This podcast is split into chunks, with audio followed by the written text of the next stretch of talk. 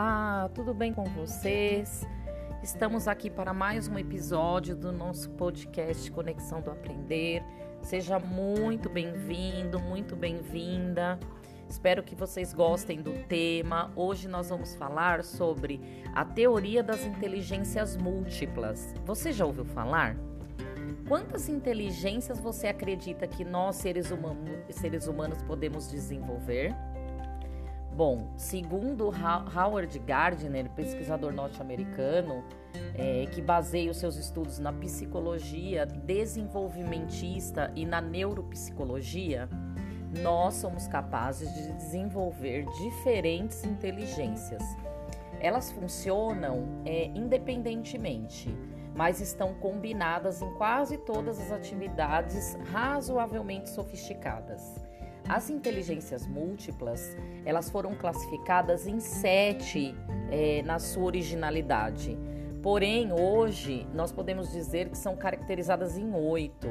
Gardner, Gardner, ele acredita que a inteligência é a capacidade de resolver problemas ou de criar produtos que sejam realmente valorizados pela sociedade. Quais são, então, essas inteligências que ele tanto fala? É a inteligência linguística, a inteligência lógico-matemática, a inteligência musical, a inteligência espacial, inteligência sinestésica, inteligência interpessoal, inteligência intrapessoal inteligência ecológica. Bom, nós vamos entrar em detalhes um pouquinho mais para frente, eu vou explicar o que cada uma delas pode representar. O que Gardner nos apresenta é a pluralidade da mente humana, e isso é sensacional. A ineficácia da medição, da classificação e do pressuposto da hereditariedade. As pessoas possuem inteligências diferenciadas que precisam ser trabalhadas e valorizadas tanto pelas famílias como pela sociedade, pelos educadores, além de desenvolvê-las e respeitá-las também. Bom, se elas podem ser desenvolvidas, quantas nós é, possuímos ao nascer? Essa deve ser uma questão bem interessante, acredito que passa na cabeça de vocês. Bom, segundo os, os pesquisadores, a maioria de nós é, consegue desenvolver e domina apenas uma ou duas inteligências ao nascer. Apesar das habilidades poderem ser genéticas, ou seja, é nos acompanharem desde o nascimento, elas não se limitam a essa condição, porque elas podem realmente ser trabalhadas através de estímulos e experiências de vida. Ou seja, a genética em si não dá conta disso. Não adianta você ter uma inteligência é, diferenciada, mas você viver num ambiente sem estímulos. Então, os estímulos eles, eles ajudam muito nesse sentido de desenvolver determinadas inteligências e determinadas habilidades. Vamos aprender agora um pouquinho mais sobre essas oito inteligências que eu citei lá no início?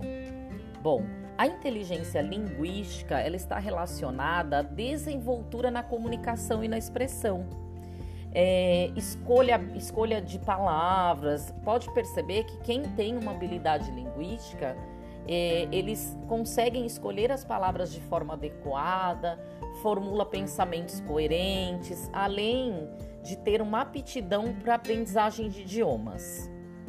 Bom, a outra inteligência é a lógico-matemática. E ela está relacionada com o quê? Com raciocínio lógico, os cálculos, a solução de problemas entre outros.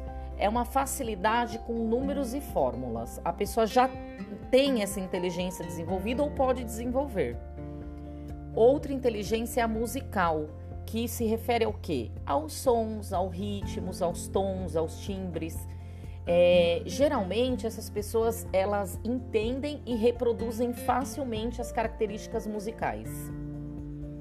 Outra inteligência que nós citamos é espacial que é o que? A interpretação de movimentos e posicionamentos de objetos, percepções, experiências visuais, mesmo sem estímulos físicos.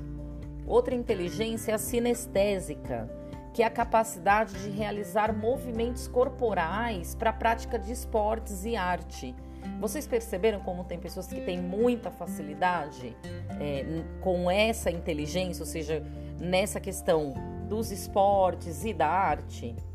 Outra inteligência interpessoal, que é a facilidade em manter relacionamentos, capaz de entender as emoções dos outros. E a intrapessoal, que consiste no autoconhecimento, na capacidade de identificar e corrigir comportamentos em si mesmo. E por último, a inteligência ecológica, que é a capacidade de elaborar estratégias associadas à educação ambiental.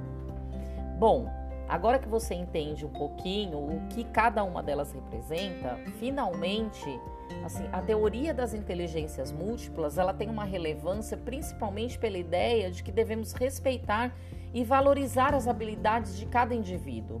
E mais que isso, todos nós temos condições de desenvolver novas habilidades. Porém, quando criança, nós precisamos ser estimulados e sentir que as nossas habilidades elas são valorizadas e respeitadas. Então fica aí a dica para as famílias para que realmente estimulem e reconheçam as habilidades das crianças, tá bom? Espero que vocês tenham gostado. Até o próximo episódio. Beijão para vocês.